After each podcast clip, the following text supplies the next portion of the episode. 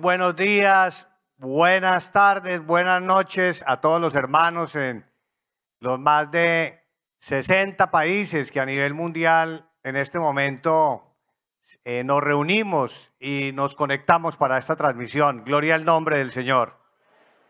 Que sepan nuestros hermanos que los amamos con todo nuestro corazón, que nos produce un regocijo inmenso saber que todos estamos unidos bajo la manifestación de un mismo espíritu. Gloria al nombre del Señor. Que es el Espíritu Santo quien nos guía a través del don de la profecía. Bendito nuestro Dios. Y que es el Dios viviente quien dirige nuestra vida y quien nos hace sentir este gozo, esta felicidad y esta paz tan infinita. Gloria al nombre del Señor. Y que deseamos con todo nuestro corazón que el Señor esté muy feliz con nosotros en, esta, en este día que el Señor se, esté feliz con nuestros cánticos, esté feliz con eh, las alabanzas, con la lectura de la Biblia, con nuestra oración y con la predicación de nuestra hermana María Luisa, con la cual nosotros nos sentimos inmensamente agradecidos con Dios. Y que el Señor se manifieste mucho en nuestras vidas, que todos sintamos la manifestación del Espíritu Santo, gloria a Dios, que se despierten los dones espirituales, que el Señor haga grandes milagros y sanidades. Gloria a Dios.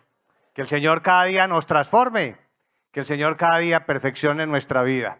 Y le vamos a dedicar al Señor esta reunión con todo nuestro corazón, con toda nuestra alegría y gratitud. Bendito Padre Celestial, te damos las gracias por este momento tan hermoso que nos concedes. Gracias Señor. Nos sentimos felices de estar delante del Dios viviente. Delante de ti, Señor, que nos trajiste a tus caminos para guiarnos, que nos has dado, Señor, la felicidad, la paz, la transformación de nuestra vida, de nuestra existencia, que nos has llenado de paz, nos has llenado de felicidad.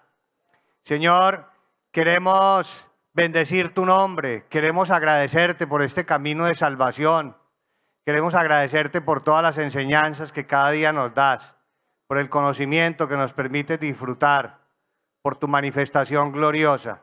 Y queremos dedicarte, Señor, esta reunión con todo nuestro corazón, porque esta reunión es para alabarte, esta reunión es para decirte gracias, esta reunión es para bendecir tu nombre, esta reunión, Señor, es para alegrarnos todos como iglesia, para expresarte el infinito amor que te tenemos, la gratitud, la felicidad, la alegría de estar todos reunidos en ti.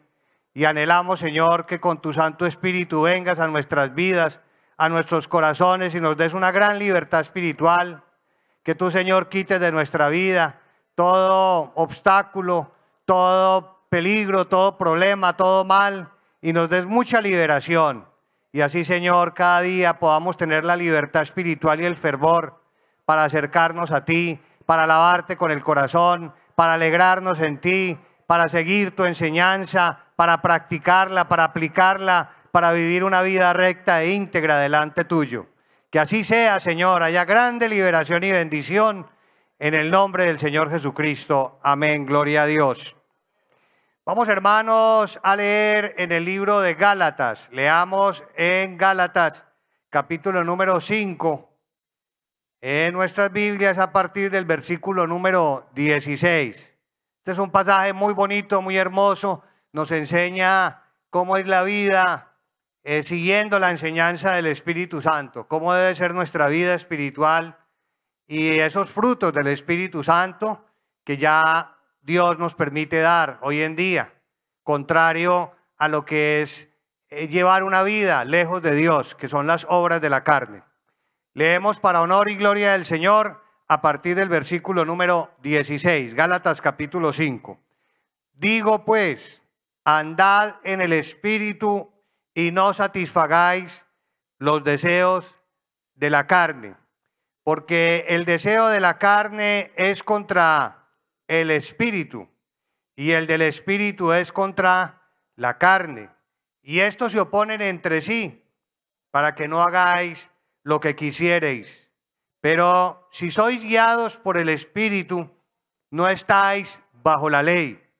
Y manifiestas son las obras de la carne, que son, estas son las que no podemos practicar, esto es lo que no podemos nosotros, ya er, es parte de una vida antigua, ya hoy no, que son adulterio, fornicación, inmundicia, lascivia, idolatría, hechicerías, enemistades, pleitos, celos, iras, contiendas, disensiones, herejías, envidias, homicidios, borracheras, orgías y cosas semejantes a estas, acerca de las cuales os qué, os amonesto, dice el apóstol Pablo, eso no se puede hacer ya en los caminos del Señor.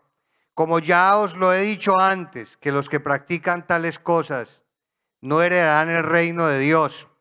Verso 22, más el fruto del Espíritu es amor, gozo, paz, paciencia, benignidad, bondad, fe, mansedumbre, templanza.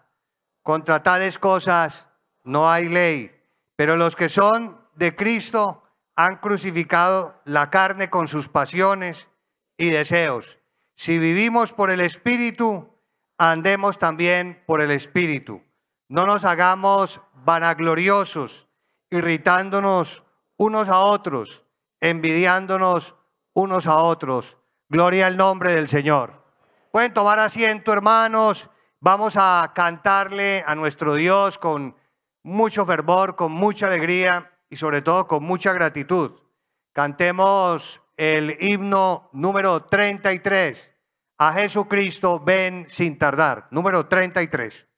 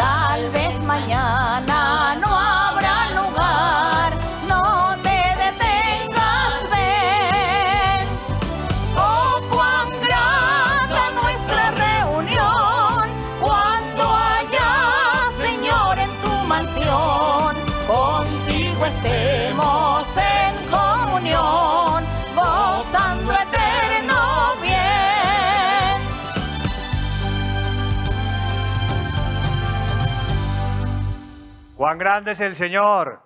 Gloria a nuestro Dios. Me imagino que todos estamos muy felices con el Señor y muy alegres. Gloria a Dios.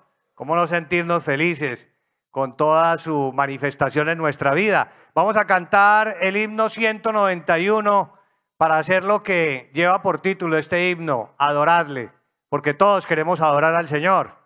Y esa es nuestra parte en esta vida, número 191.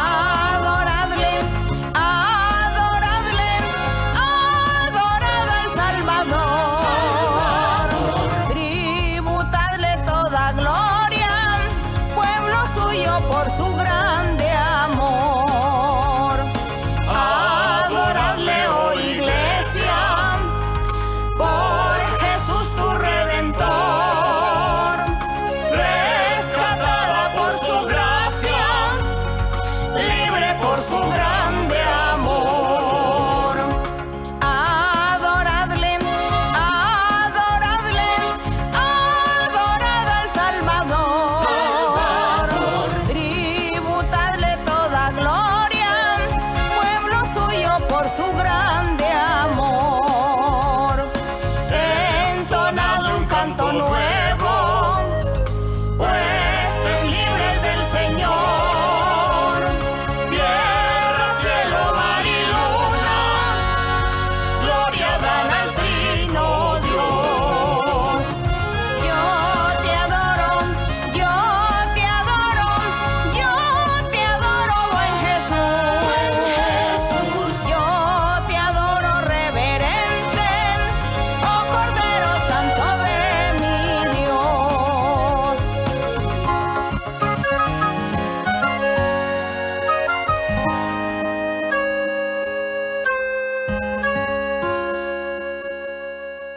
Bendito el nombre del Señor.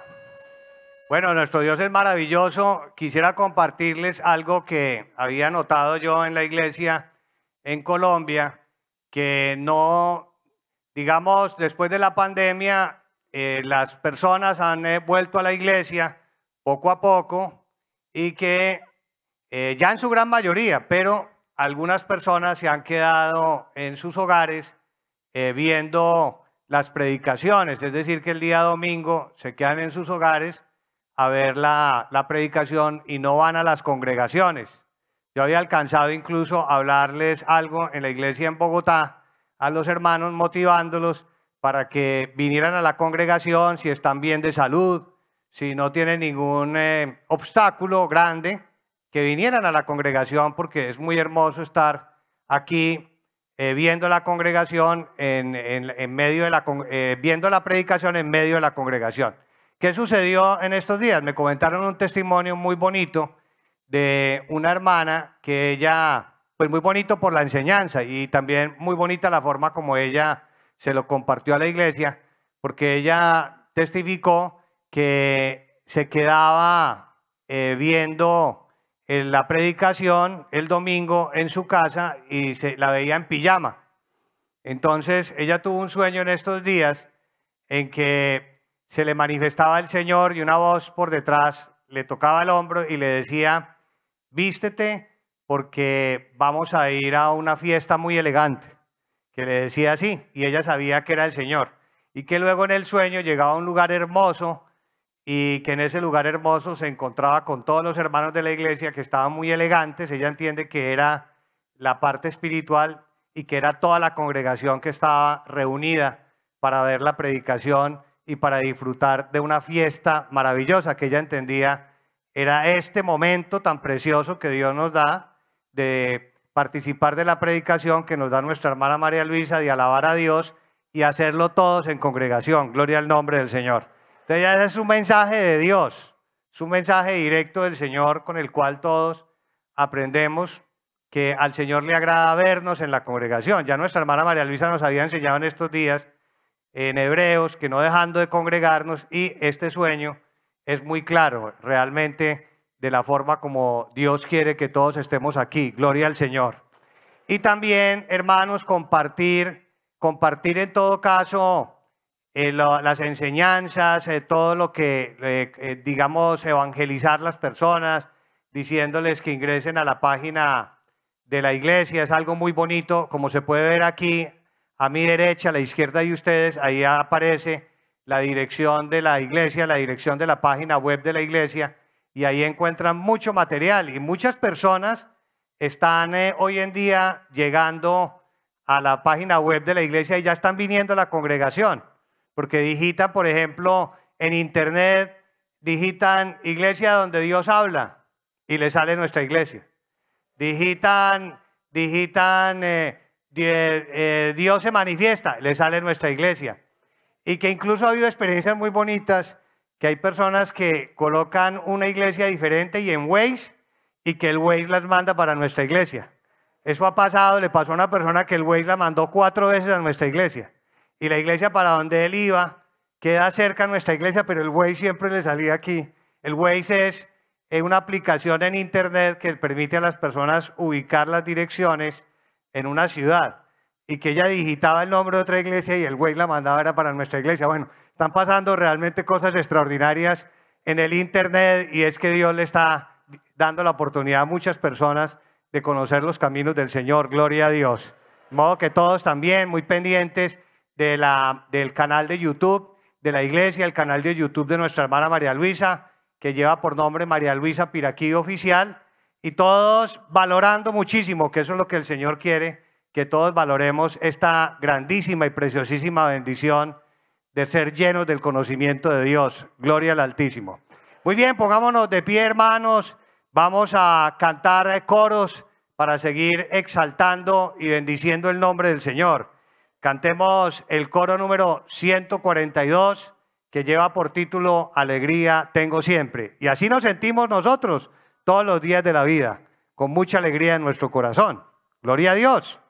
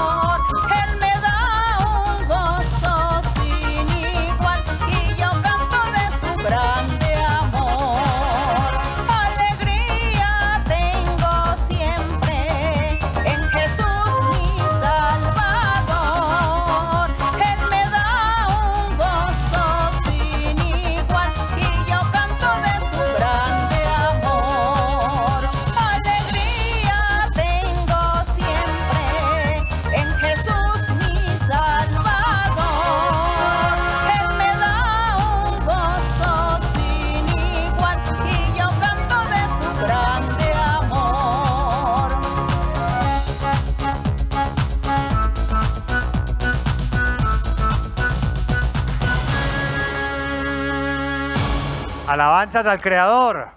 Gloria a nuestro Dios y con ese mismo fervor vamos a cantar el coro número 83.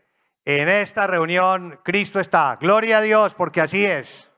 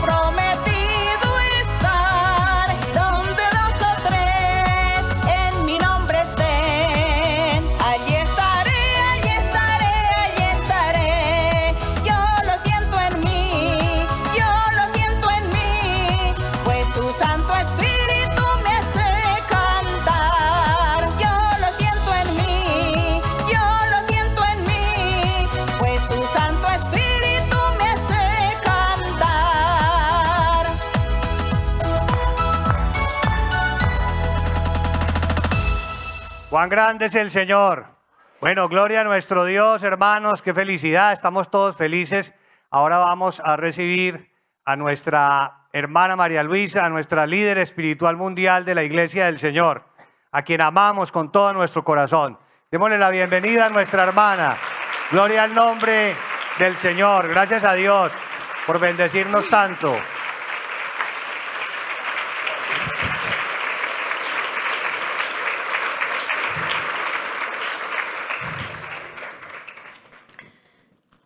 Que el Señor les bendiga a todos, a todas, hermanos, hermanas, personas recientes, personas por primera vez que nos visitan. Dios los colme de muchas bendiciones. Y al final, pues, de la enseñanza estaremos haciendo nuestra oración por peticiones, por necesidades, por enfermedades, y ustedes aprovechen si están enfermos, si tienen alguna enfermedad o un familiar enfermo que esté en la casa o en el hospital. Aprovechen y ustedes, si quieren levantar la mano, levantan la mano y le piden al Señor que Él como nuestro médico divino tenga misericordia y les haga un milagro, una sanidad. Bien sea ustedes, bien sea su familia, sus seres queridos. El Señor nos conoce a todos, conoce nuestros pensamientos, nuestras necesidades. Él conoce nuestro entrar, nuestro salir. Nada se le escapa de nuestra vida. Así que nosotros ponemos nuestro corazón con sinceridad, con confianza, creyendo que Dios está ahí cerca de nosotros y que Él va a tener misericordia y nos va a escuchar, nos va a consolar. Así que ustedes en la oración final eh, deben orar y pedirle a Dios. No se preocupen, no se angustien si no le imponen manos, porque hay muchos que van a la iglesia eh, el día domingo, como hoy, van a la iglesia con el deseo de que les den profecía o que les impongan manos por la enfermedad. Generalmente hacemos una oración así, global, y usted no dude que Dios está ahí mirándolo y conociendo su necesidad, y Dios hace el milagro. Sí, el Señor ha enseñado a los creyentes que impongan mano, les ha dado los dones. Esto lo hacen entre semana, de lunes a sábado.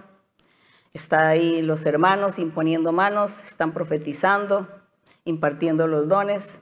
Pero el día domingo más bien es como dedicado a la enseñanza, a aprender lo que Dios nos ha, enseñado, nos está enseñando, estas maravillas de su palabra, de su doctrina.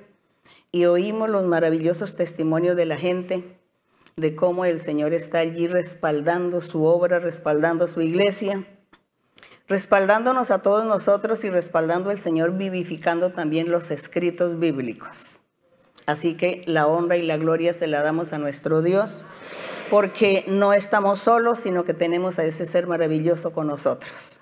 Y el día domingo es el día de darle alabanza y honra a Dios y aprender la doctrina, ir con el corazón deseando que ese día vamos a estar de fiesta con el Señor como el testimonio de la hermana que ella contaba que ella pues le daba pereza ir a la iglesia, a la enseñanza como la veía por el internet, bien fuera su celular o su televisor. Ella en, pijama también, le daba pereza vestirse y en pijama. Y mire que el Señor le dio una gran enseñanza porque ella ve que viene un hombre muy importante que ella sabía que era el Señor y le habla, le dice, vístase. Entonces nosotros decimos, Dios nos conoce, Dios nos conoce, pero también Él ve en nosotros la reverencia, la reverencia que debemos tener en, los momentos cuando nosotros estamos orando, alabando a Dios, buscando a Dios, yendo a la iglesia, en los templos, en la congregación la reverencia también. Y el Señor quiere que nos congreguemos. Él quiere que estemos siempre congregados, así que hay que dejar la pereza, dejen la pereza. Y yo sé que ustedes van a estar todos en la iglesia. Yo me voy a enterar es cuando veo los que se conectan, los que se conectan, porque en las iglesias es un punto, pero en ese punto, en esa congregación hay en algunos 500, en otro hay 1000, en el otro hay 200, 300 personas. Pero si yo veo que sigue el número allí de los que están solitos en la casa, eso también nos vamos a dar cuenta. Pero bueno, no somos nosotros. No somos nosotros los que estamos fiscalizando, ni inspeccionando, ni vigilándolos a ustedes. Es el Señor es nuestro Dios. Y Él mira nuestro corazón también. Así que vamos hacia adelante, vamos a seguir adelante. Siéntense, ubíquense en sus lugares. Y vamos a, con alegría y gozo hoy, a ver algo que ya vimos en la pandemia, la fe. En la pandemia, me acuerdo que hablamos de la fe, leímos casi todo el capítulo, de capítulo 11 de Hebreos, todo lo leímos en la pandemia y di la enseñanza sobre la fe, sobre el capítulo 11. Hoy vamos a repetir. Nos sobra repetir. Nos volvemos maestros y maestras de la palabra del Señor cuando repetimos.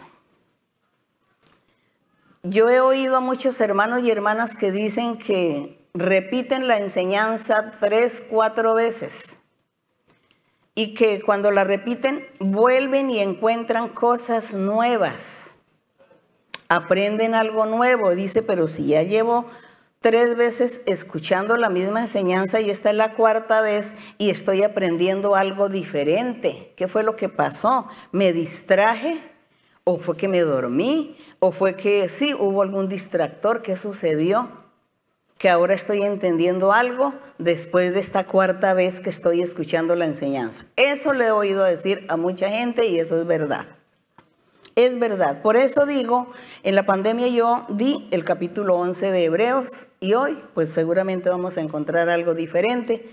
Vamos a poner toda nuestra atención. Eso sí, seguramente me van a disculpar un poco el tiempo porque son 40 versos que nos toca aquí examinar, leer y disfrutar con nuestro Dios. Así que para la honra y la gloria de nuestro Dios, Hebreos 11, capítulo, eh, verso número 1, donde dice, es pues la fe, la certeza de lo que se espera, la certeza.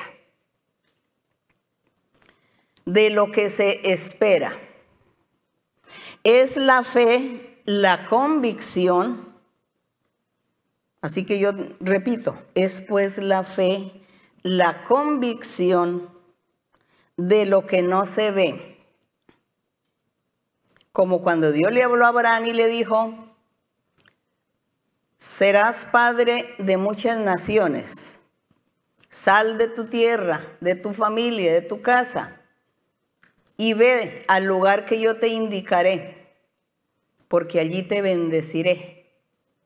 Te haré un hombre grande, poderoso.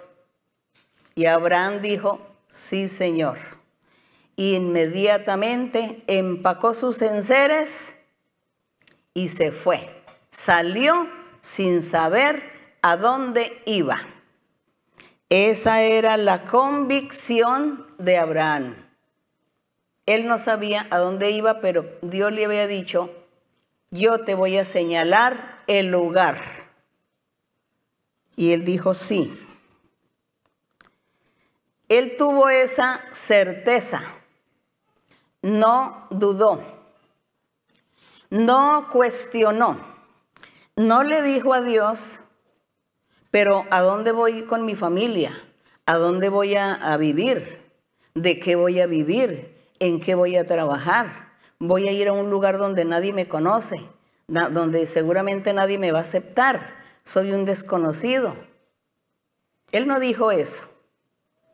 Él dice que empacó sus enseres y se fue, sin saber a dónde iba. Era la certeza de Abraham, era la convicción de Abraham.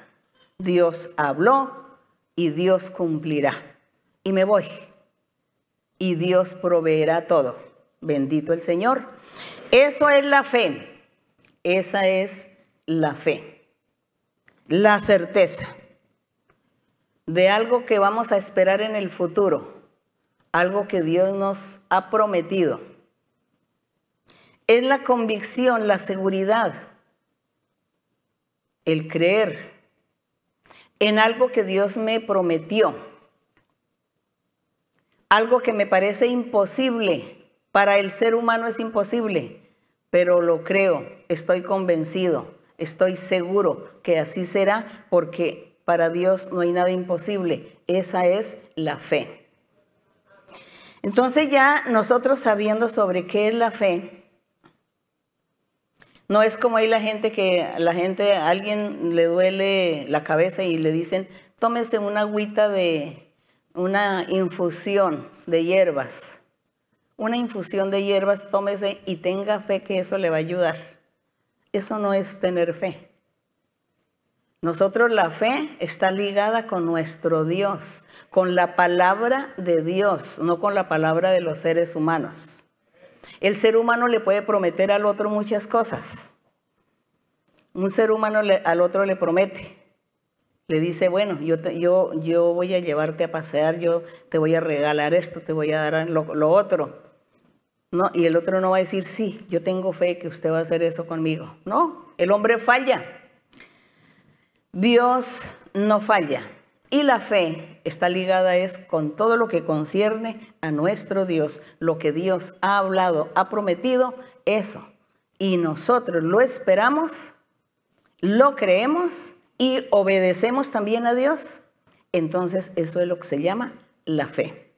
Así que vamos a decir que aquí en el verso 2 dice, porque por la fe alcanzaron buen testimonio la gente antigua, los antiguos alcanzaron buen testimonio por la fe, porque ellos escucharon a Dios cuando Dios les enseñaba, cuando Dios les ordenaba, cuando Dios les daba instrucciones, les prometía, les daba órdenes y ellos creyeron, aceptaron, obedecían.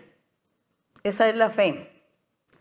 Por eso dice que esos antiguos alcanzaron un buen testimonio por haber tenido fe. Y aquí empieza a nombrarlos. El verso 3. Por la fe entendemos haber sido constituido el universo por la palabra de Dios. Dice que la palabra de Dios dijo, hágase la hierba, háganse los animales. Y dice que los animales aparecieron. Hágase la luz. Y que la luz apareció. Entonces, podemos decir que estos elementos tuvieron fe, porque escucharon la palabra de Dios, la orden del Señor, obedecieron y aparecieron. Entonces dice, por la fe entendemos haber sido, haber sido constituido el universo por la palabra de Dios, de modo que lo que se ve fue hecho de lo que no se veía. No existía la luz, no existía el día, no existía la noche, no existían los animales, la vegetación, pero la palabra de Dios dijo, hágase la vegetación, háganse los animales, y todos aparecieron. Esa es la fe. El 4. Por la fe Abel ofreció a Dios más excelente sacrificio que Caín. ¿Qué fue lo que sucedió con Abel? Dios le había enseñado a Adán a conocer, a que él conociera sus caminos. Dios le enseñó a Adán leyes, requisitos, le enseñó que tenía que honrar a Dios, tener respeto, amarlo y a su vez, no, no lo narra la Biblia, pero, pero sí se ve cómo Abel tenía temor de Dios, respeto por el Señor y él de dónde aprendió. Seguramente su padre le había enseñado el temor a Dios. Y por eso dice que Abel tuvo mucho temor del Señor, amó a Dios y en su trabajo, que él era pastor de ovejas, dice que él daba ofrenda al Señor, daba lo mejor. Mientras que Caín, veíamos en Caín o vemos en Caín que existió la avaricia, la envidia, la codicia y la ambición, y él nunca le dio lo mejor a Dios. Entonces aquí en el verso 4 dice que por esa fe Abel ofreció a Dios más excelente sacrificio que Caín, por lo cual alcanzó testimonio de que era justo. Entonces Dios lo justificó, dando Dios testimonio de sus ofrendas y muerto aún habla por ella. Porque el Señor le dijo a, a Caín, la sangre de tu hermano me está reclamando desde la tierra porque Dios estaba sacando la cara por Abel y dando a entender que él había sido un hombre justo, que estuvo bajo el temor y el amor hacia Dios. Esa fue la fe de Abel. Creyó en ese ser, en ese ser sobrenatural que todo lo sabe, que todo lo puede y lo domina. Esa fue la fe de Abel. En el verso 5 dice, por la fe, Enoch, que fue otro patriarca, Enoch fue traspuesto para no ver muerte. Entonces en la Biblia, creo que es en el capítulo 6, si no estoy equivocada, pero bueno, no se fijen tanto en el capítulo, sino más bien en la historia de Enoch, que dice, en la Biblia dice que Enoch no conoció la muerte, él no murió. Dice que él fue traspuesto porque no halló gracia ante Dios y no vio la muerte porque Dios lo premió de esta manera. Y aquí en el verso 5 dice que no fue traspuesto para no ver muerte. ¿Por qué? Por la fe. Dice, no fue hallado porque lo traspuso Dios. Y antes que fuese traspuesto tuvo testimonio de haber agradado a Dios. Y si agradó a Dios es porque él tuvo fe. ¿Y cuál fue la fe? Que cuando él conoció a Dios, cuando él oyó la voz de Dios, las órdenes de Dios, la enseñanza de él, sus caminos, sus leyes, no, eh, creyó y obedeció y también actuó, comenzó a hacer obras buenas. Por eso Dios lo premió de esta manera, le dio esa gran bendición. Esa fue la fe de Enoch. El 6, pero sin fe es imposible agradar a Dios. Cuando se dice este verso, que yo escucho a mucha gente que lo dice de memoria, hay mucha gente que dice de memoria, dice, sin fe es imposible agradar a Dios. Pero seguramente no han entendido bien qué es fe, qué es la fe. Y aquí en el verso 6 dice, sin fe es imposible agradar a Dios si usted no cree, si usted no acepta la existencia de Dios como hoy, si usted no cree que Dios existe, que Dios se manifiesta al hombre, que Dios habla al hombre, que Dios hace milagros y usted no cree, entonces no puede recibir bendiciones del Señor. No las puede recibir. Sin fe es imposible agradar a Dios. Usted primero tiene que creer y aceptar que Dios trabaja como Padre, como Hijo, como Espíritu Santo, que Dios envió a su Hijo el verbo de vida, la misma palabra de Dios, que estuvo allí antes de la fundación del mundo, y que Él se volvió carne, se volvió como un ser humano y que vino a la tierra a estar con los hombres para salvar. Si usted no cree eso, imposible que usted pueda agradar a Dios, porque usted tiene que creerlo, aceptarlo y decir sí. Son misterios grandes y escondidos, pero yo creo que para Dios no hay nada imposible y Él hizo estas cosas. Así que esa es la fe, que usted crea y acepte y se afiance en el camino y siga el parámetro de lo que Dios quiere mostrarle o de la manera como Él quiera guiarlo. Entonces ya Dios va a decir, este tiene fe, esta tiene fe. Y así de esa manera agrada a Dios y Dios comienza a manifestarse en su vida. Cuando Dios ve que usted tiene fe, porque creyó en Él, porque creyó que Dios sí existe, que Dios eh, se, le adora en espíritu, que Dios eh, trabaja como Padre, como Hijo, como Espíritu Santo, que envió los dones espirituales a los seres humanos, a los que han creído, a los que creen, a los que creerán que Él se manifiesta en la congregación. Cuando usted cree eso y comienza a obedecer la doctrina, los mandatos, los mandamientos del Señor, comienza a apartarse de cosas malas para agradar a Dios, entonces Dios dice, tiene fe y a esto agrada a Dios y Dios comienza entonces a bendecirlo o a bendecirla y Dios comienza a manifestarse en su vida y lo guarda y lo protege. Y de ahí en adelante usted es una persona que no está sola en el mundo porque tiene la ayuda de Dios. Eso es fe. Y aquí entonces dice, pero sin fe es imposible agradar a Dios porque es necesario que el hombre o la mujer que se acerque a Dios crea que le hay, que existe, y que es galardonador de los que le buscan, que Dios galardona o premia a los que le buscan. Eso hay que creerlo, aceptarlo y tenerlo en nuestro corazón. El verso 7. Por la fe, Noé, ustedes se acuerdan de Noé, en el diluvio, cuando hubo el diluvio, cuando Dios le ordenó a Noé hacer un arca, le ordenó. Dice que en ese tiempo no llovía no había lluvia.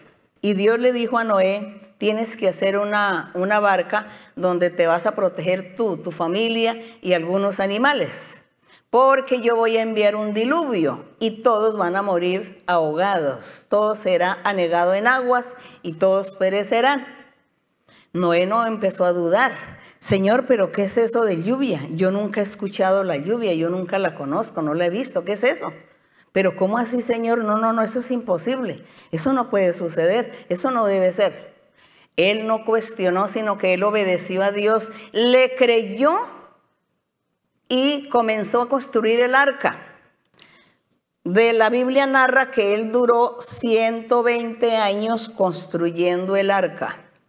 Y en esos 120 años él pregonó, predicó a la gente que se arrepintieran, que buscaran a Dios, porque venía un diluvio, venía una lluvia y que todos iban a perecer. Y así que seguramente trataron de, de loco a Noé, no le creyeron y se burlaban de él seguramente. ¿Cuántas cosas no pudo haber sufrido Noé en ese tiempo?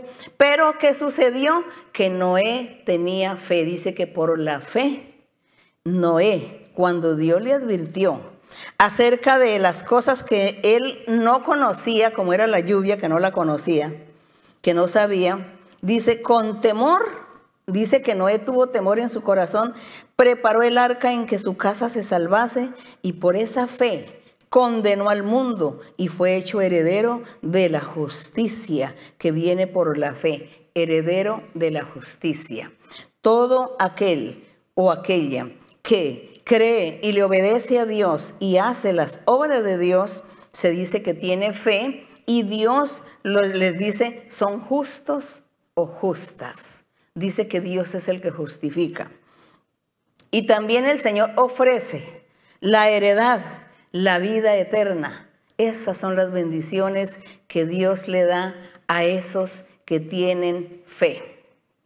Entonces vimos ya la fe de Noé creyó e hizo el arca y él se salvó y Dios lo justificó. Luego vamos con el verso número 8 donde dice, por la fe, Abraham, que ya habíamos hablado, siendo llamado, obedeció para salir al lugar que había de recibir como herencia y salió sin saber a dónde iba, pero tenía fe Abraham y le creyó a Dios y le obedeció inmediatamente actuó, es decir, empacó sus cosas y salió y se fue, sin saber a dónde iba, pero Dios iba con él. La fe de Abraham. Y en el verso 9, por la fe, habitó Abraham como extranjero en la tierra prometida, como en tierra ajena, morando en tiendas con Isaac y Jacob, coherederos de la misma promesa la fe de aquellos hombres, lo que hicieron y cómo Dios los justificó y cómo Dios los bendijo. Hasta el día de hoy es su bendición de ellos. En el verso 10, porque esperaba la ciudad que tiene fundamentos, cuyo arquitecto y constructor es Dios. Entonces dice, una ciudad que tiene fundamentos, cuyo arquitecto y constructor es Dios. Esto lo esperaba Abraham cuando Dios le decía, tú tienes que salir de aquí porque yo te voy a ser padre de muchas naciones. Entonces Abraham no sabemos qué se imaginó, pero él no tuvo tiempo ni para imaginarse cosas, sino salir e ir en pos de la palabra del Señor, a hacer la voluntad de Dios. Esa es la fe. Y esta fe que estamos leyendo nosotros aquí en Hebreos 11 es la fe que nosotros hoy también tenemos que tener. Pero vamos a seguir hablando con los personajes de la antigüedad. En el verso 11 dice, por la fe, la misma Sara, siendo estéril, recibió fuerza para concebir y dio a luz aún fuera de tiempo de la edad, porque creyó que era fiel quien lo había prometido. Cuando Dios le dijo a Abraham que le iba a dar un hijo, que Sara iba a tener un hijo, dice que Sara estaba por ahí escuchando y le dio risa. Le dio risa, pero de ver que su edad que ella tenía y que ya no tenía edad de tener hijos, entonces ella le daba risa de lo que Dios le iba a dar sentiría como vergüenza también, diría, a esta edad y yo en embarazo, ¿no? Tener un bebé. Que, que a decir la gente, no, ella no pensó en eso. Solo le dio risa, sí, lo que hace Dios. Pero si ella hubiera dudado, pues Dios no le había dado el hijo. Y si Dios le dio el hijo es porque ella creyó. Y aquí dice que ella creyó a Dios. Creyó que Dios era fiel, que le había prometido que le iba a dar un hijo. Y le dio el hijo, la fe de Sara. Por lo cual también de uno, y ese ya casi muerto, salieron como las estrellas del cielo en multitud, y como la arena innumerable que está a la orilla del mar. Entonces dice que habla que Dios después comenzó a hacerle estas promesas, después de que le habla a Abraham, comienza a hablarle también a Isaac, que fue el, hijo de Sara, y, luego le, le hace la promesa a Jacob también, las mismas promesas de bendiciones y esas promesas para el futuro. Las promesas que tienen que ver con nuestra vida espiritual de hoy, con la manifestación que Dios tiene con nosotros el día de hoy. Y todos estos personajes tuvieron que ver en esas promesas maravillosas que hoy nosotros las estamos disfrutando también. Y le damos gracias al Señor porque Él enseñándonos desde aquel tiempo, desde los antiguos, y el día de hoy enseñándonos lo mismo el Espíritu Santo. Entonces nosotros nos alegramos porque estos escritos y estas vivencias y experiencias de estos personajes no se quedaron en la historia, no se quedaron en los escritos, sino que hoy nuestro Dios también los está vivificando en nuestra vida personal. Hoy también Dios, cuando una persona va a la iglesia, a la congregación, le dan profecía, Dios le dice, yo te traje a este lugar. Tú no viniste por casualidad, porque yo te he estado haciendo un seguimiento en tu vida. Hiciste esto, hiciste aquello, pensabas de tal manera y yo estaba allí. Qué hermoso es Dios hoy, ese mismo que estuvo miles de años atrás. El mismo, nuestro Dios. Con razón que en alguna parte de la Biblia dice, Dios es el mismo ayer y hoy. Ayer y hoy el mismo.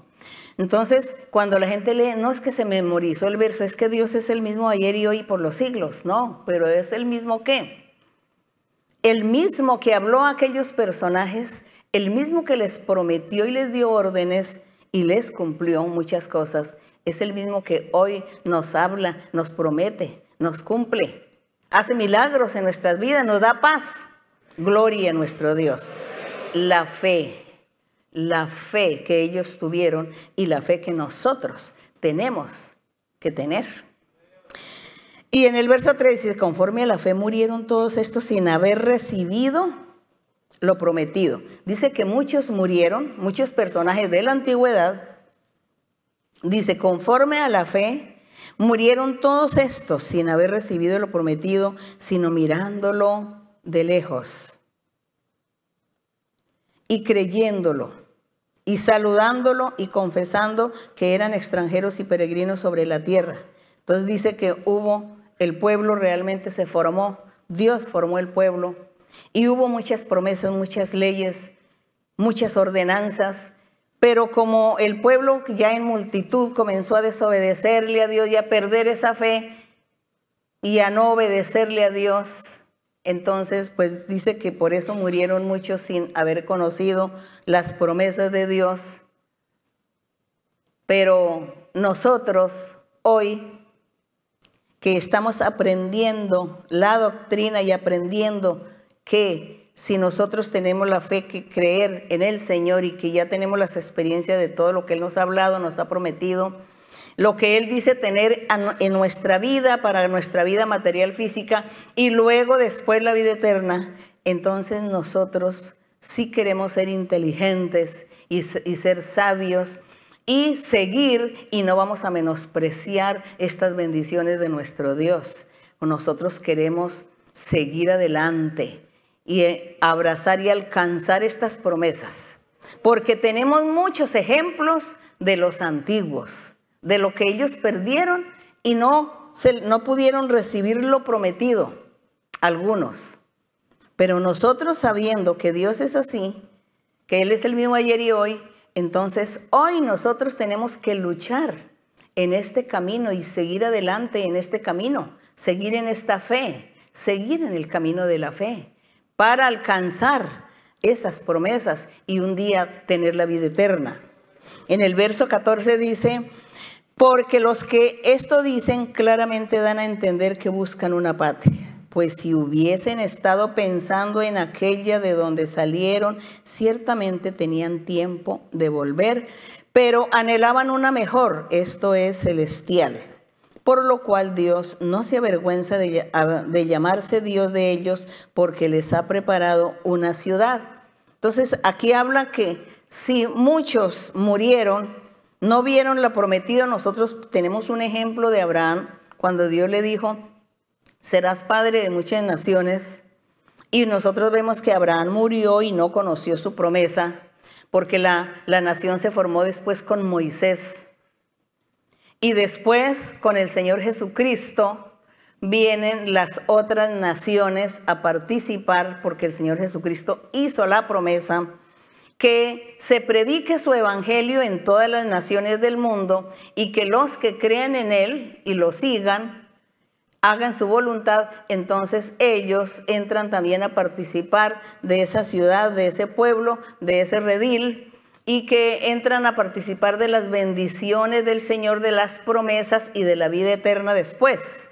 Entonces ahí vemos que la promesa que Dios le hizo a Abraham de serás padre de muchas naciones se está cumpliendo el día de hoy con nosotros, aunque Abraham murió y no vio esa promesa, pero él murió creyendo, creyendo que así serían las cosas. Entonces él es padre en espíritu, porque Abraham está con Dios. Abraham existe, está con Dios, disfrutando. No sabemos si de pronto Dios le esté mostrando la iglesia, la congregación, eso no lo sabemos. Pero Dios le dijo, serás padre, y así es. Y así es porque aunque sean dos almas de cada país que se conviertan a Dios, eso ya se cuenta. Como lo que dice el Señor, serás padre de muchas naciones, es decir, que todas las naciones tendrían la oportunidad de participar, de que escucharan el Evangelio y también de participar de la gran bendición de Dios, la salvación. Así que el verso 17 dice, por la fe Abraham, cuando fue probado, ofreció a Isaac, y el que había recibido las promesas, que es el mismo Abraham, ofrecía su unigénito. Por fe, Abraham, Dios le dice a Abraham, te voy a dar un hijo. Y después Dios le dice a Abraham, tienes que sacrificarme a tu hijo.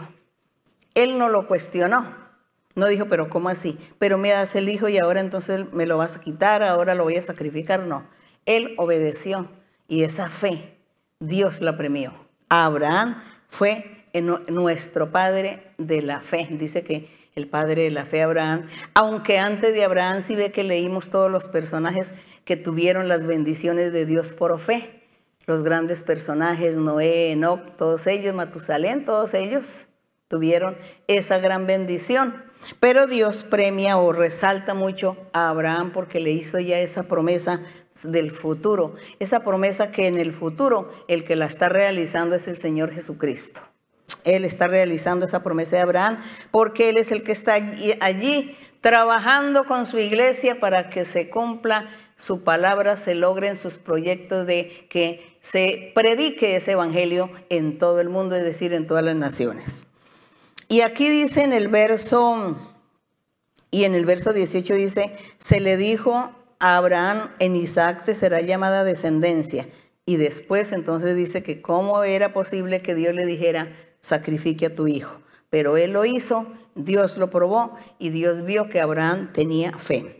El verso 19, pensaba que Dios era poderoso, Abraham, Pensaba que Dios es poderoso para levantar aún de entre los muertos, de donde en sentido figurado también le volvió a recibir. Es decir, que Abraham pensó, dijo, sí, el Señor quiere que yo sacrifique a mi hijo, pero seguramente Dios lo va a resucitar después para que se cumpla todo lo que me prometió acerca de mi hijo. Eso es lo que dice este verso 19. Y en el 20 dice, por la fe bendijo Isaac a Jacob y a Esaú respecto a cosas venideras o futuras. Por la fe Jacob, al morir, bendijo a cada uno de los hijos de José y adoró apoyado sobre el extremo de su bordón.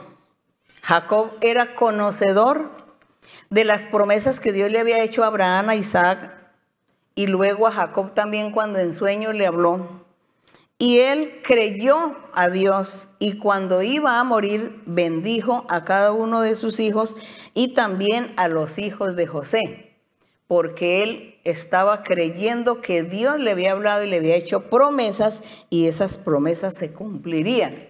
Esa fue la fe de estos personajes, la fe de Jacob. Por la fe José cuando José, el que estuvo en Egipto, el hijo de Jacob, dice, por la fe José al morir mencionó la salida de los hijos de Israel y dio mandamiento acerca de sus huesos. Por la fe, es decir, que José les dijo, cuando ustedes, cuando Dios los saque a ustedes de aquí, porque yo sé que Dios los va a sacar de aquí de Egipto, de esta esclavitud, los va a sacar y ustedes van a ir a un lugar que Dios los va a llevar a disfrutar cuando suceda eso, lleven mis huesos, yo no me quiero quedar aquí. Y les dijo eso. ¿Por qué? Porque él confiaba, creía, había creído en Dios y sabía que Dios tenía bendiciones para ese pueblo, para esa familia. Y también la bendición de él era que llevaran sus huesos también de ahí de Egipto. Esa era la fe de José. El 23, por la fe Moisés, cuando nació, fue escondido por sus padres por tres meses porque le vieron un niño hermoso y no temieron el decreto del rey. Entonces ellos, los padres de Moisés, no tuvieron miedo al decreto del rey que iba a darle muerte a todos los niños menores de dos años, sino que ellos escondieron a este niño confiando y creyendo en el poder de Dios y confiando que Dios lo iba a guardar y lo iba a proteger y así sucedió. Esa fue la fe, dice, por esa fe de la familia de los padres de Moisés, él se salvó. Y en el 24, por la fe Moisés, hecho ya grande, rehusó llamarse hijo de la hija de Faraón, dice, escogiendo antes ser maltratado con el pueblo de Dios que gozar de los deleites temporales del pecado. Él conocía la palabra de Dios, él sabía de Dios, Posiblemente la madre, porque la madre de Moisés fue la que lo crió, él ya tuvo que haberle contado la historia de él y hablarle de Dios y dice que él por eso no quiso ser, pertenecer a la realeza de Egipto, sino más bien salirse de esa familia para ir a defender a sus hermanos, porque creía en Dios, porque había confiado en Dios. Y en el verso 26, teniendo por mayores riquezas el vituperio de Cristo que los tesoros de los egipcios, porque tenía puesta la mirada en el galardón. Entonces él estaba era pensando en Dios, en Dios. Y aquí el apóstol dice que José, sin saberlo, eh, Moisés, sin saberlo, él estaba eligiendo las riquezas de nuestro Señor Jesucristo, las riquezas celestiales, las estaba eligiendo Moisés antes que ser perteneciente a la familia real, porque él estaba creyendo en Dios, confiando en el Señor. Y el 27, por la fe dejó a Egipto, no temiendo la ira del rey, porque se sostuvo como viendo al invisible creyó cuando Dios le habló. Recordamos que él estaba en una zarza, dice que la zarza ardía y estaba allí y que Moisés escuchó la voz de Dios que le dijo, quita el calzado de tus pies porque la tierra en que estás es santa y Dios le habló y le hizo las promesas. Y Dios le dijo muchas instrucciones a Moisés y él creyó a Dios. Y no le tuvo miedo al rey, no le interesó que el rey lo buscara para quitarle la vida porque tuvo fe. Esa fue la fe de Moisés. El 28, por la fe celebró la Pascua, la aspersión de sangre para que el que destruía a los primogénitos no lo tocase a ellos. Recordemos en la historia que antes de salir de Egipto hicieron la fiesta de la Pascua y Dios le dio órdenes a Moisés, le dijo que tenía que teñir la entrada de las puertas con la sangre del cordero que habían sacrificado, que hicieran una comida, que comiera toda la familia y que con la sangre mm, eh, untaran las eh, puertas, los, eh, el umbral de las puertas de la, de la entrada de la vivienda, porque el ángel exterminador iba a pasar a la medianoche y iba a quitarle la vida a todos los primogénitos de Egipto, porque ese fue el castigo que Dios implantó al rey por causa de su dureza de corazón, de su desobediencia, de no querer dejar salir al pueblo de Egipto. Y Moisés con la fe, creyéndole a Dios, obedeció. Hizo la Pascua y así que tinturó, digo yo, las puertas, la puerta de la entrada y dice que cuando el ángel pasó a la medianoche, eh, todos los que estaban con la sangre del, del cordero en sus puertas fueron guardados, protegidos y los demás dice que hubo una mortandad. Murieron todos los primogénitos de Egipto y aquí dice que por la fe fue que eh, Moisés hizo estas cosas, porque le creyó a Dios. Entonces nosotros estamos todos analizando si estos personajes en aquel tiempo, que Dios no, se manifestaba con los dones espirituales a ellos, pero que hoy el Señor se manifiesta con los dones espirituales, nos, nos ha dado el Espíritu Santo. Por eso es que ah, se les recomienda a muchos que busquen el bautismo con el Espíritu Santo, que es la primera señal para saber que el Espíritu Santo ha venido a su vida, a su corazón.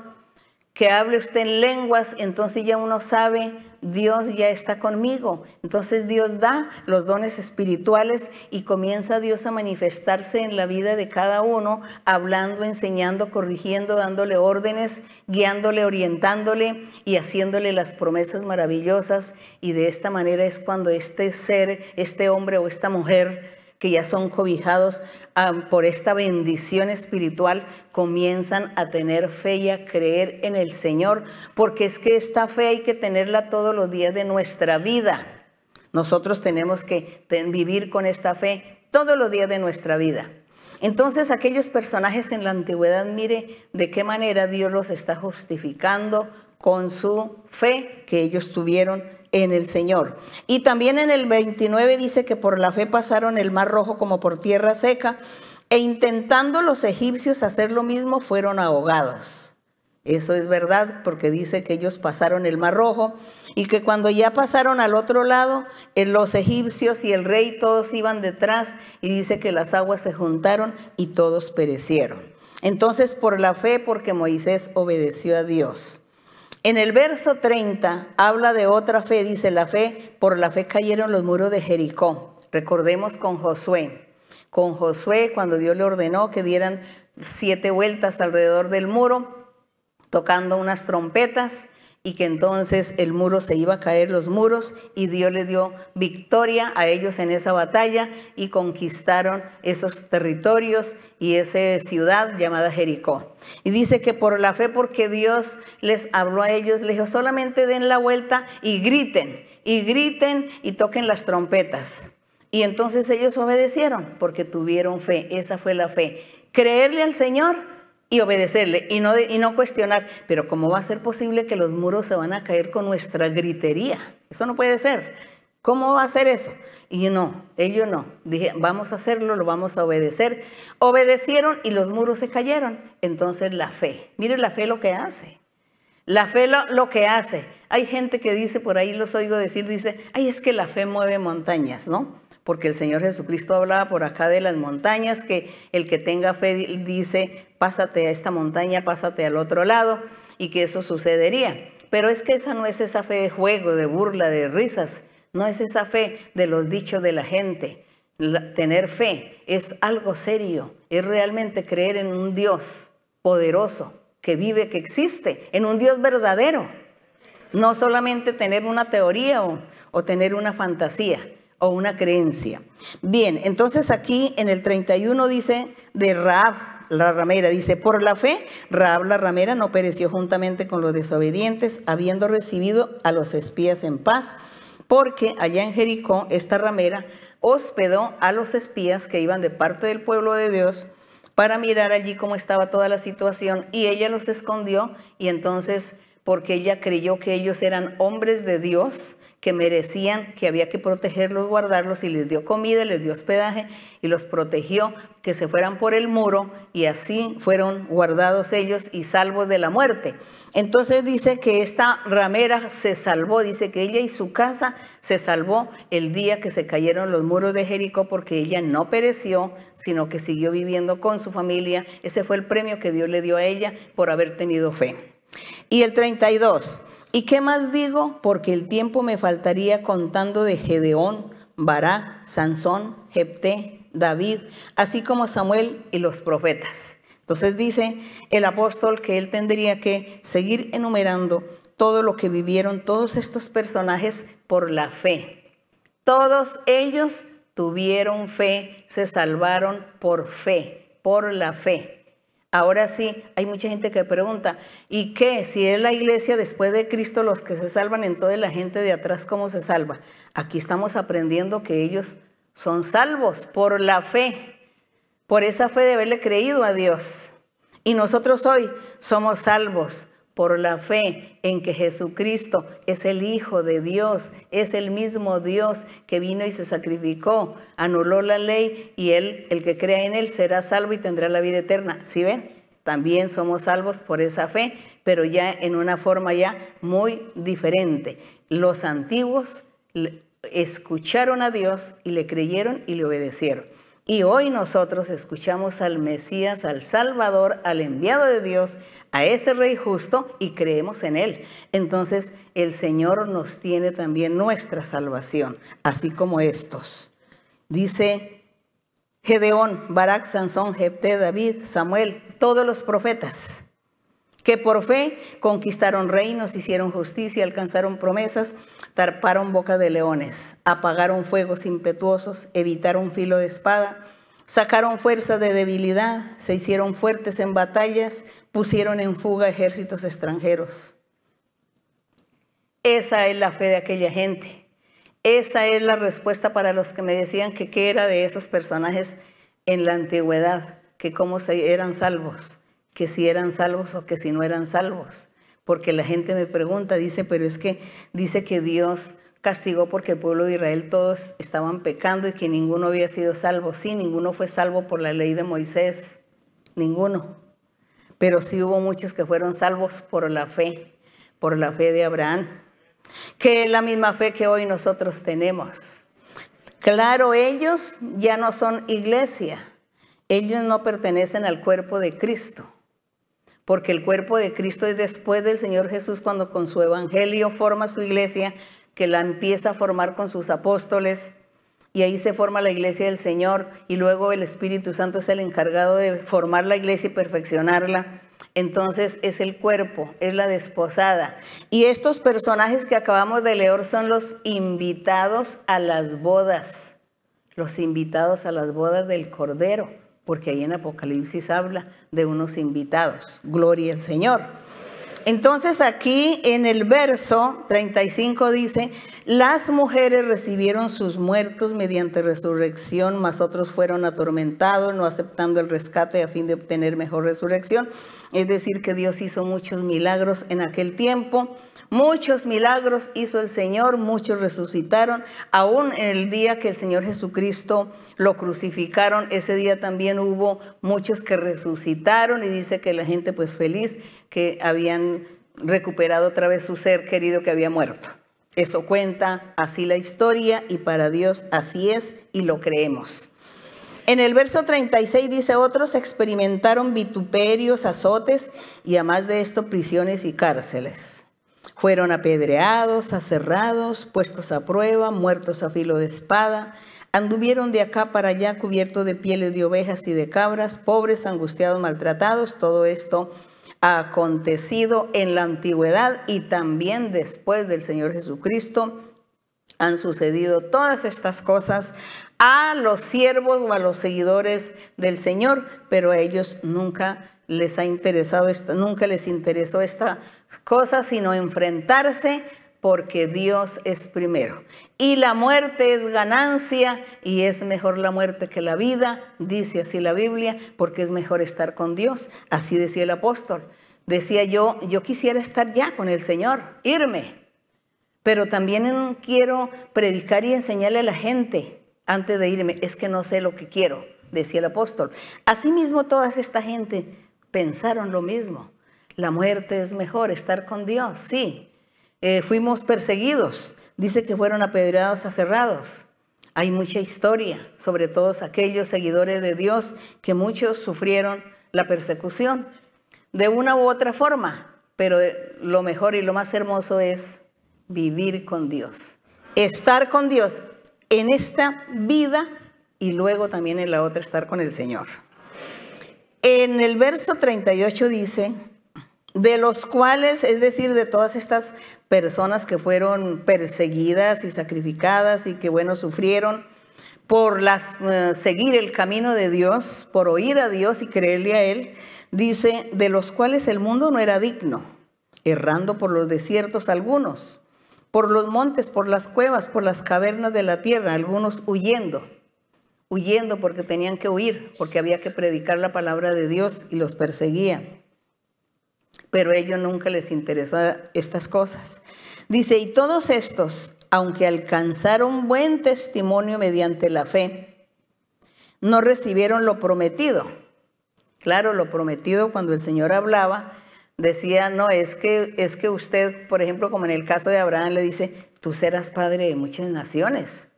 A Moisés también cuando le decía, es que yo les voy a dar la tierra prometida y es una tierra que fluye leche y miel y que tiene muchas bendiciones, van a disfrutar, van a ser felices y a todas las promesas. Entonces ellos eh, físicamente no vieron esa promesa. Vemos en Josué, por ejemplo, Josué cuando Dios le habló de muchas eh, maravillas que, él, que Dios iba a hacer con Josué, que así como había estado con Moisés estaría con él. Y sin embargo vemos la lucha que tuvo Josué en su vida con el pueblo. Y él murió y muchas promesas que el Señor le había hecho, pues él no las vio cumplidas, pero sí se cumplieron con otros personajes más adelante, como nosotros hoy estamos disfrutando promesas que Dios le hizo a Abraham. Gloria al Señor. Entonces dice, y todos estos, aunque alcanzaron buen testimonio, mediante la fe no recibieron lo prometido, proveyendo Dios alguna cosa mejor. Era que el Señor estaba preparando algo mejor para el futuro.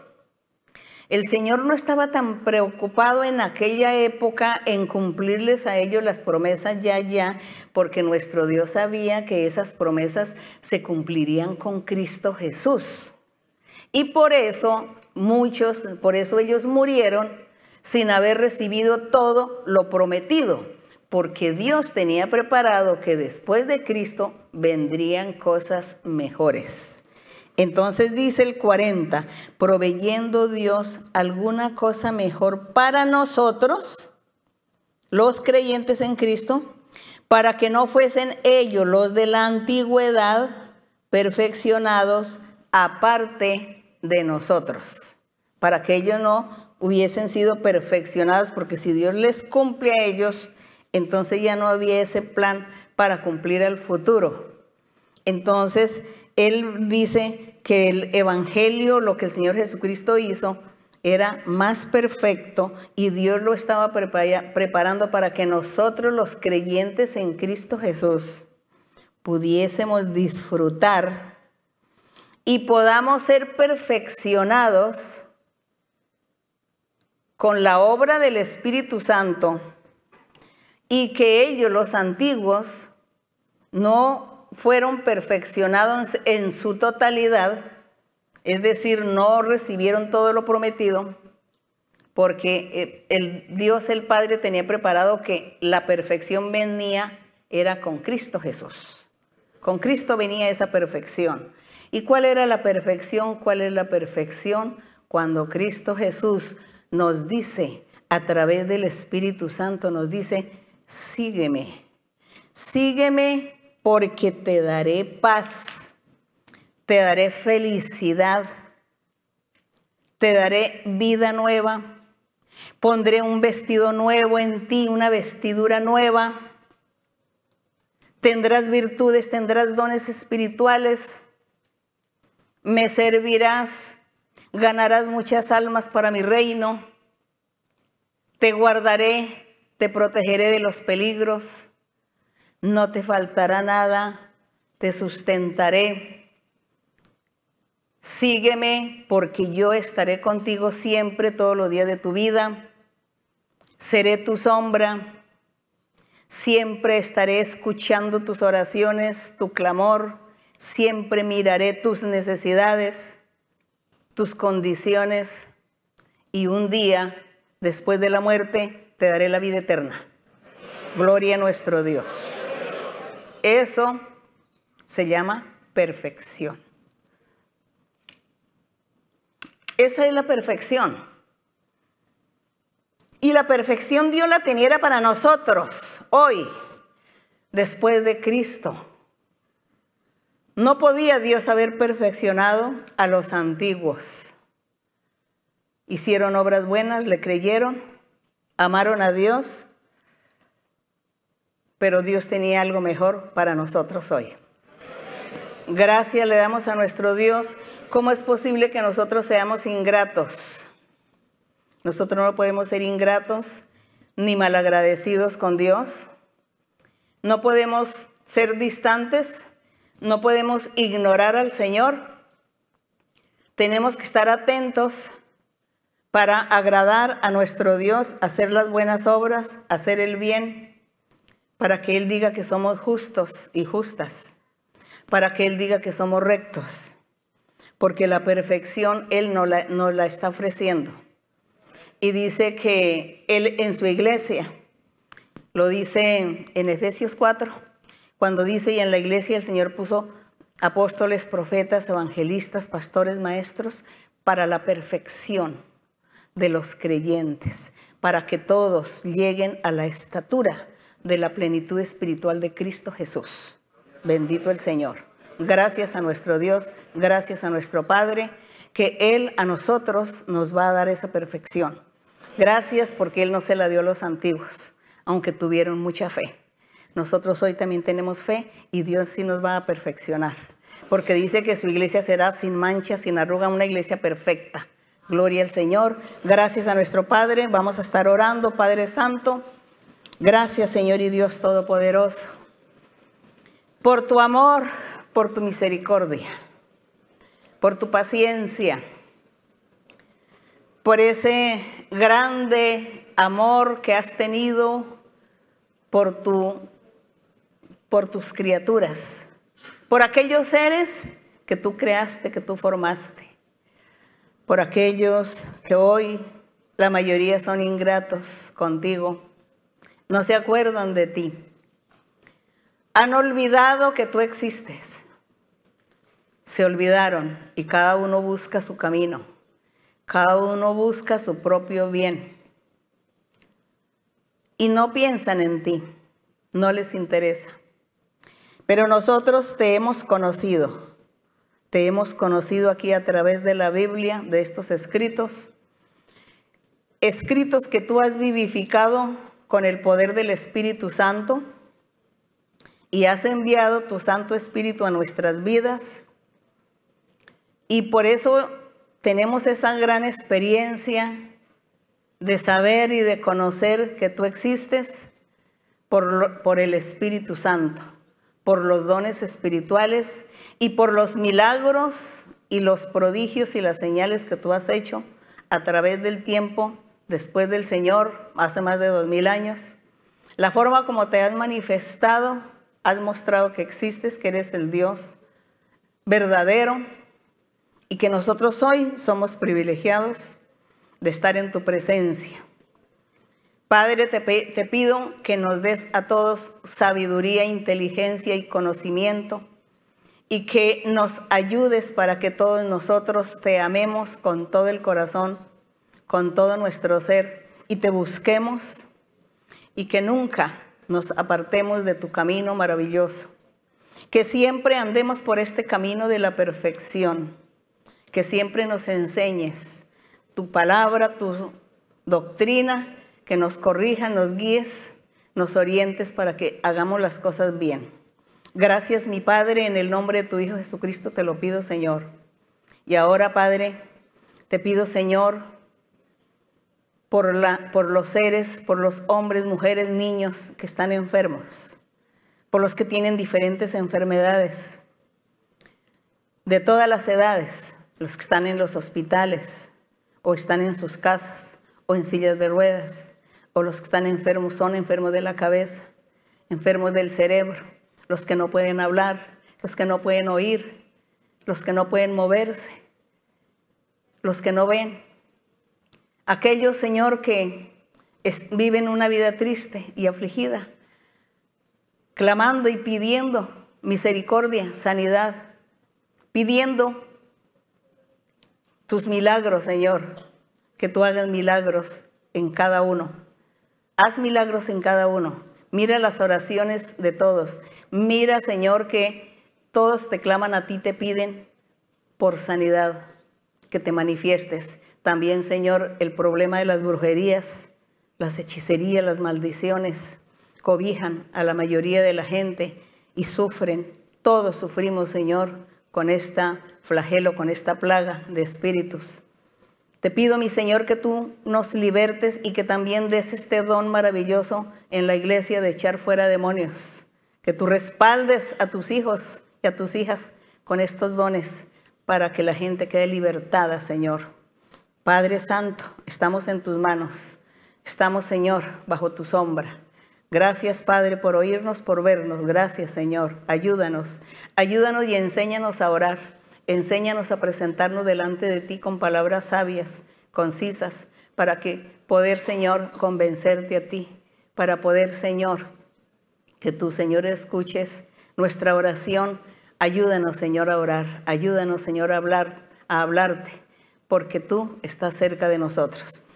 Te pido, mi Señor, que tú bendigas a todas las personas, a todos los hermanos, las hermanas de la iglesia, a todos los lugares, las personas por primera vez, bendícelos también, las personas recientes.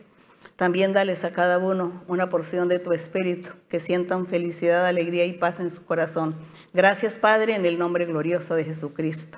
Bendito y alabado tu nombre para siempre. Yo sé que estás aquí, Señor. Yo sé que estás aquí. Yo sé que estás aquí, Señor. Yo sé que estás aquí. Mi alma te alaba. Mi alma te alaba. Mi alma te alaba. Porque sé que estás aquí. Mi alma te alaba. Mi alma te alaba. Mi alma te alaba porque sé que estás aquí. Yo sé que estás aquí, Señor. Yo sé que estás aquí. Yo sé que estás aquí, Señor. Yo sé que estás aquí. Mi alma te alaba, mi alma te alaba. Mi alma te alaba porque sé que estás aquí. Mi alma te alaba, mi alma te alaba, mi alma te alaba porque sé que estás aquí. Gloria al Señor. Muchas gracias mis queridos hermanos. Un abrazo para ustedes. Para los niños besitos. Dios les bendiga y hasta pronto. Gracias.